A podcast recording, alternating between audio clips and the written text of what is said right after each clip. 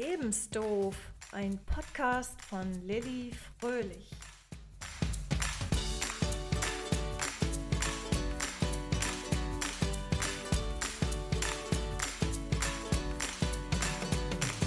Danke, dass du vorbeihörst. Hole dir Tipps, mit denen du garantiert nicht lebensdoof durchs Leben gehen wirst.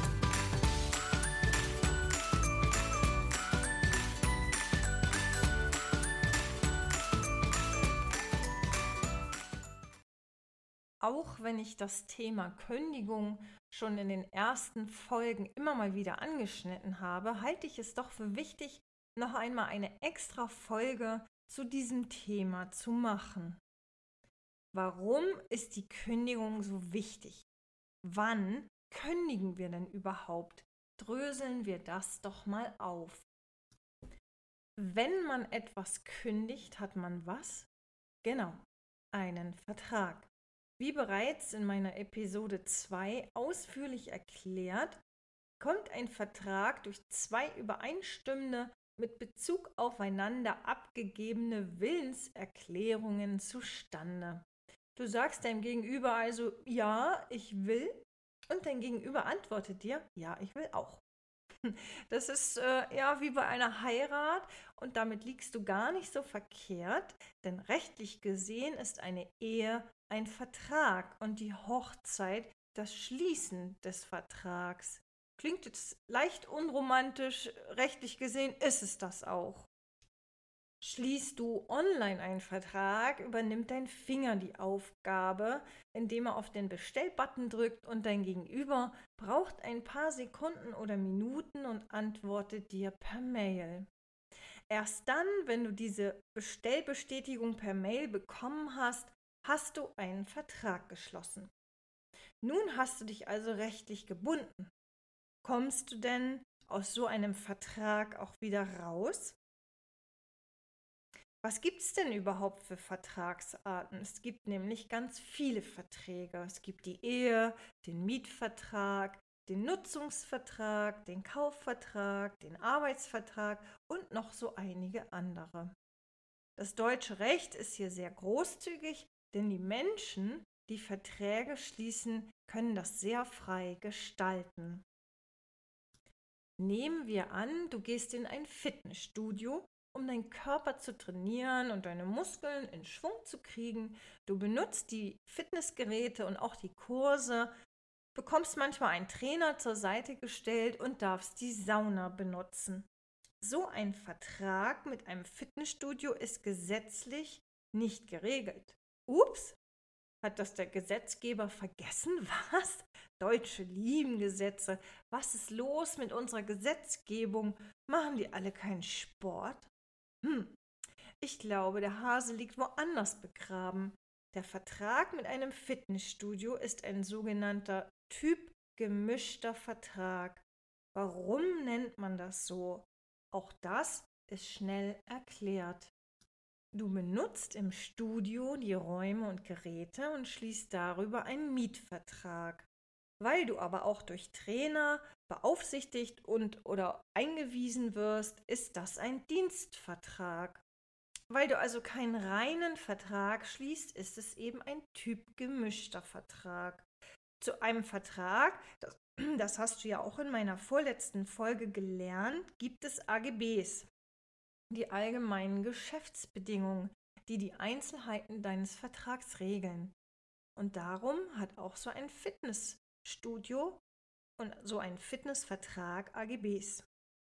Richtig? Richtig. Ähm, das ist dir vielleicht aufgefallen, als du den Vertrag unterschrieben hast, dann hast du noch einen zweiten Zettel oder die Rückseite. Da sind dann ganz mini klein gedruckte Regeln, die sich auch meistens kein Schwein durchliest. Du kannst also davon ausgehen, dein Fitnessvertrag hat auch AGBs.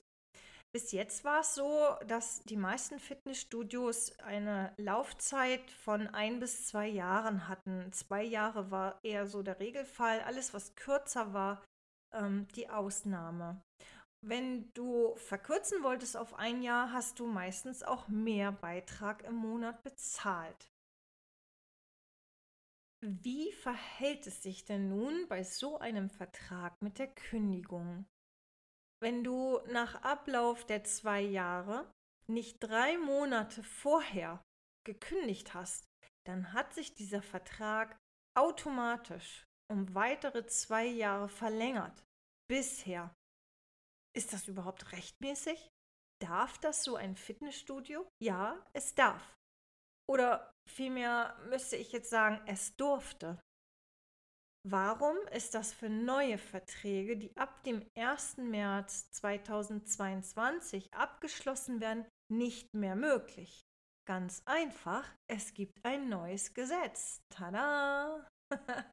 ähm, Bundestag und Bundesrat haben das Gesetz für faire Verbraucherverträge verabschiedet. Das ist am 1. Oktober schon 2021 in Kraft getreten, wird aber jetzt erst so nach und nach stufenweise umgesetzt. Was genau besagt denn dieses Gesetz für faire Verbraucherverträge? Es sieht vor, dass es Änderungen im bürgerlichen Gesetzbuch geben soll, wo das Vertragsrecht geregelt ist. Und was will man damit erreichen? Da gibt es ganz unterschiedliche Gründe. Einer davon ist zum Beispiel der, dass wir vor telefonisch aufgedrängten Verträgen geschützt werden sollen. Das betrifft vor allem Mobilfunkverträge. Hier rufen die Mobilfunkanbieter ja gerne mal zu allen möglichen und unmöglichen Zeiten an und wollen dir ein neues, ein weiteres oder besseres oder auch so ganz, ganz tolles Produkt aufschwatzen. So schnell, wie die manchmal reden, kannst du kaum reagieren. Und weil du höflich bist, bleibst du am Apparat, bis sie zu Ende geredet haben. Und dann werfen sie dir noch ein schnelles, sie bekommen gleich eine SMS mit einem Link, auf den sie drücken müssen hinterher. Und dann sitzt du vollkommen erschlagen am Telefon und weißt gar nicht, was er oder sie dir da eben gerade angedreht haben. Wenn dich also ab jetzt dein Mobilfunkanbieter anruft, darfst du den Anrufer höflich auffordern, dich zu fragen, ob du überhaupt ein neues Produkt angedreht bekommen möchtest. Diese Telefonwerbung hat nämlich zu sehr, sehr vielen Beschwerden geführt. 2019 ging nur in der ersten Jahreshälfte über 40.000 Beschwerden bei der Bundesnetzagentur ein wegen unerlaubter Telefonwerbung. Die Behörde kann natürlich auch Bußgelder verhängen. 2020 waren das nur in der ersten Hälfte, also bis Juni, mehr als eine Million Euro Bußgelder. Das Gesetz für unerlaubte Telefonwerbung gilt übrigens seit dem 1. Oktober 2021. Aber es gibt noch mehr Dinge. Was wird denn noch in dem neuen Gesetz für faire Verbraucherverträge geregelt. Überlange Vertragslaufzeiten sollen zukünftig nicht mehr möglich sein und das betrifft dann auch die Verträge, die wir mit den Fitnessstudios abschließen. Kommen wir also nochmal zur Kündigung. Ähm, was ist genau eine Kündigung und gibt es davon verschiedene Arten? Ja, das gibt es tatsächlich. Äh, eine Kündigung ist sozusagen die Aufhebung, die Auflösung des Vertrags. Und da gibt es genau zwei Arten, die ordentliche und die außerordentliche. Gehen wir mal zuerst zu der ordentlichen Kündigung. Stell dir vor, du bist mit der Schule fertig und ziehst 500 Kilometer weiter weg, um dort in einer anderen Stadt eine Ausbildung anzufangen. Und genau dein Fitnessstudio ist keine Kette und hat dort keine Filiale oder Zweigstelle. Kannst du dann kündigen, auch wenn deine zwei Jahre Vertragslaufzeit noch nicht um sind? Musst du weiter bezahlen, auch wenn du nicht mehr dorthin gehst ähm, oder nicht mehr hingehen kannst, weil du ja 500 Kilometer weit weg wohnst? Oder darfst du vielleicht kündigen? Wenn du drei Monate vor dem Ablauf deines Zweijahresvertrags äh, kündigst, ist das eine ordentliche Kündigung. Man nennt die so, weil äh, eine Kündigung, die vertraglich geregelt ist oder im Tarifvertrag vereinbart wurde, eine ordentliche Kündigung ist. Zu den Tarifverträgen und Arbeitsrecht kommen wir aber in anderen Episoden. Kommen wir nochmal zu deinem Umzug zurück. Du ziehst in eine andere Stadt. Was passiert jetzt mit deinem Fitnessvertrag, mit dem Fitnessstudio? Musst du trotzdem weiter bezahlen? Wenn du nicht kündigst, musst du die monatlichen Beiträge weiter bezahlen. Denn auch das habe ich schon in den vorherigen Episoden erklärt. Wenn du dieses Fitnessstudio nicht mehr besuchst, ist das dem Betreiber ziemlich egal. Du hast einen Vertrag geschlossen, er bietet dir seine Leistung an und wenn du nicht hingehst, hast du Pech, du musst trotzdem bezahlen. So, jetzt bist du also weit weggezogen, hast äh, vergessen zu bezahlen. Äh, ja, und auch vergessen zu kündigen und plötzlich jagen sie dir ein Inkasso-Unternehmen auf den Hals, die deine Schulden, die du jetzt beim Studio hast, bei dir eintreiben. Das konnte bisher sehr unangenehm sein, denn viele Unternehmen bedienen sich seit Jahren eines Inkassos und das kann sehr teuer werden. Einer meiner Söhne hatte das mal, der hatte 20 Euro zu wenig bezahlt und ohne großes Mahnverfahren trudelte ein Brief ein, in dem er aufgefordert wurde, 120 Euro an das Inkasso-Unternehmen zu bezahlen. Jetzt mal im Ernst, unser Gesetzgeber liebt Gesetze und Regelungen und hat es bisher zugelassen, dass ein Inkasso-Unternehmen 100 Euro an Gebühr draufschlagen darf? Oder dürfen die das gar nicht? Bisher durften sie. Aber in welcher Höhe darf so ein Geldeintreiber Inkassogebühren überhaupt erheben? Die Höhe der Inkassogebühren dürfen sie nicht willkürlich erheben. Seit Oktober 2021 haben wir jetzt das Gesetz für faire Verbraucherverträge und da dürfen die Inkassogebühren bei offenen Forderungen, die unter 50 Euro sind, nicht höher ausfallen als die Forderung selbst. Auch die Schreib- und Portogebühren sind geregelt, die dürfen nicht über 20 Euro liegen. Was aber tatsächlich erlaubt ist, ähm, dass dir die Kosten für den Gerichtsvollzieher auferlegt werden, wenn dieser Brief durch einen Gerichtsvollzieher überbracht wurde.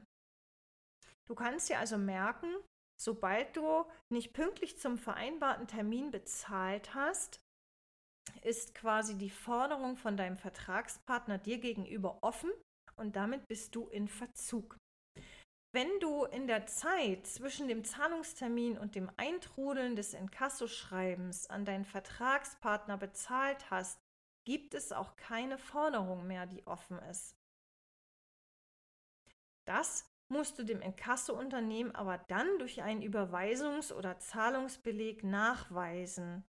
Den Brief vom Inkassounternehmen solltest du nicht ignorieren. Das bringt dich, ja, ich sag mal, in Teufels Küche und da sitzen dann natürlich dann auch die Gerichtsvollzieher, die dann zu dir nach Hause kommen und alles beschlagnahmen, was sie per Gesetz beschlagnahmen dürfen.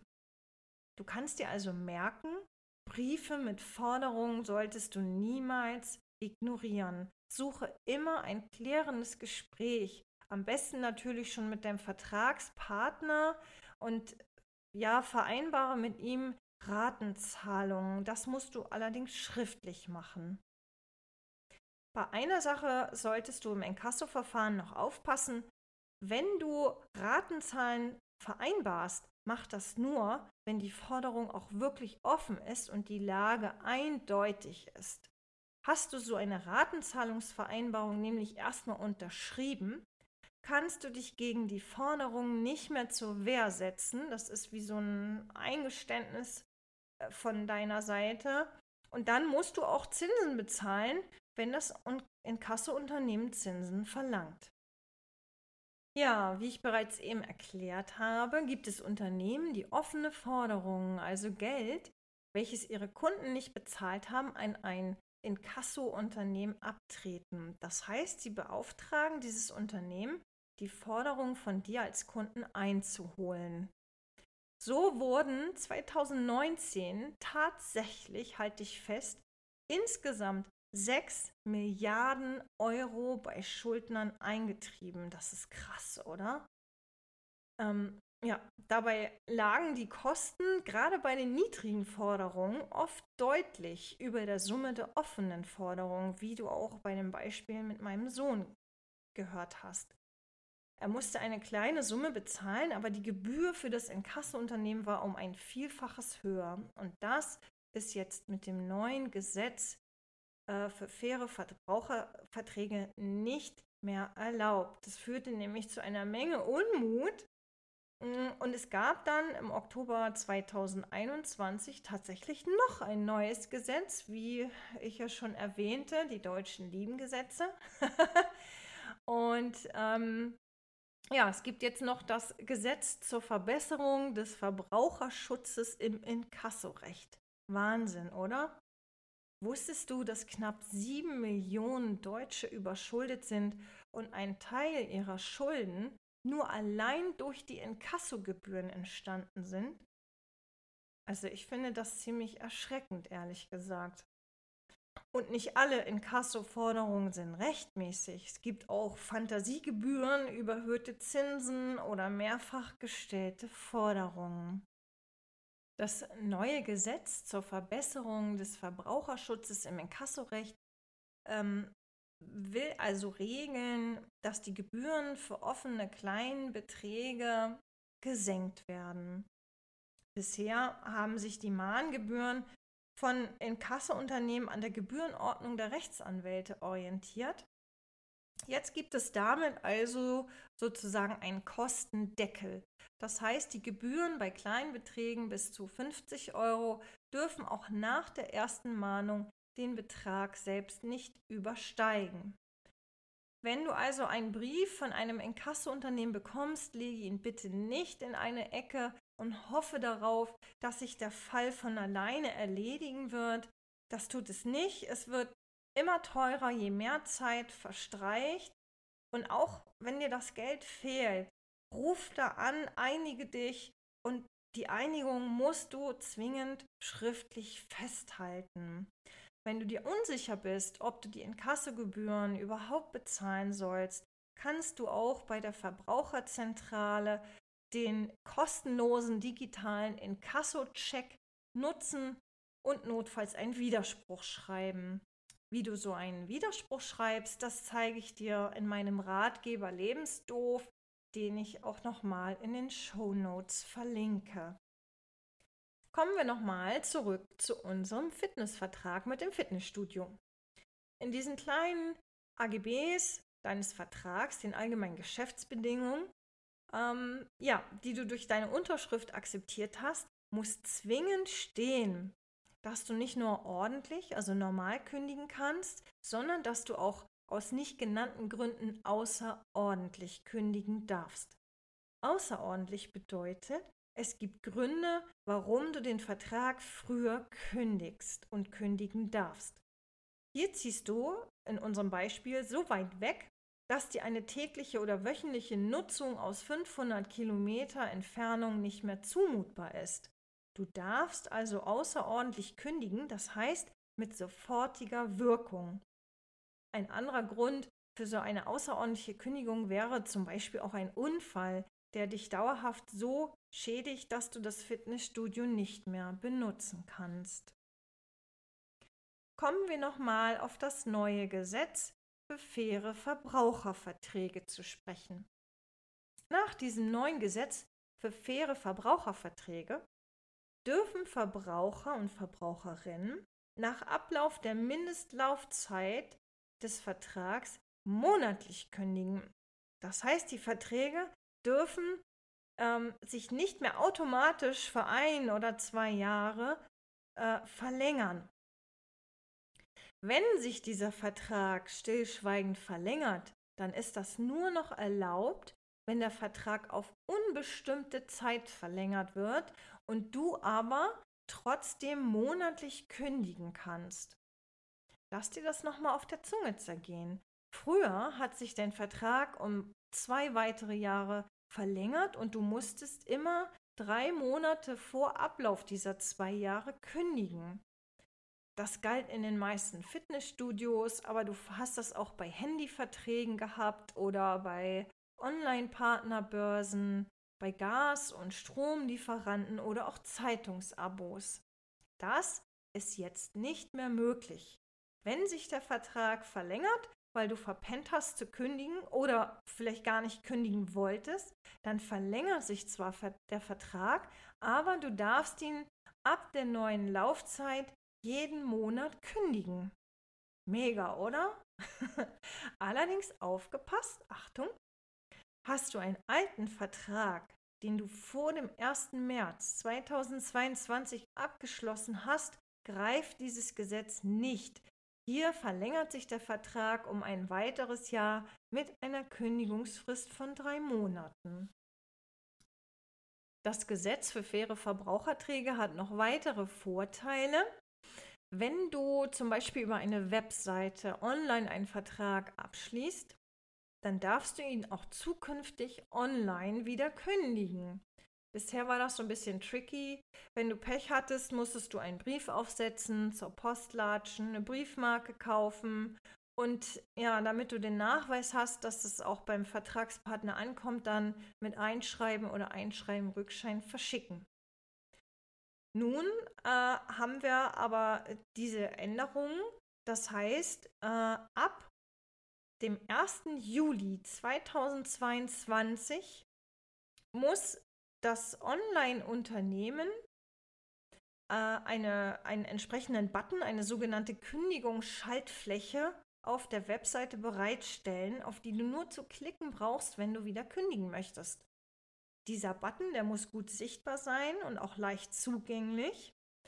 Äh, na, das heißt, dein Vertragspartner ist tatsächlich nach diesem neuen Gesetz verpflichtet, diesen Kündigungsbutton sehr sichtbar zu platzieren.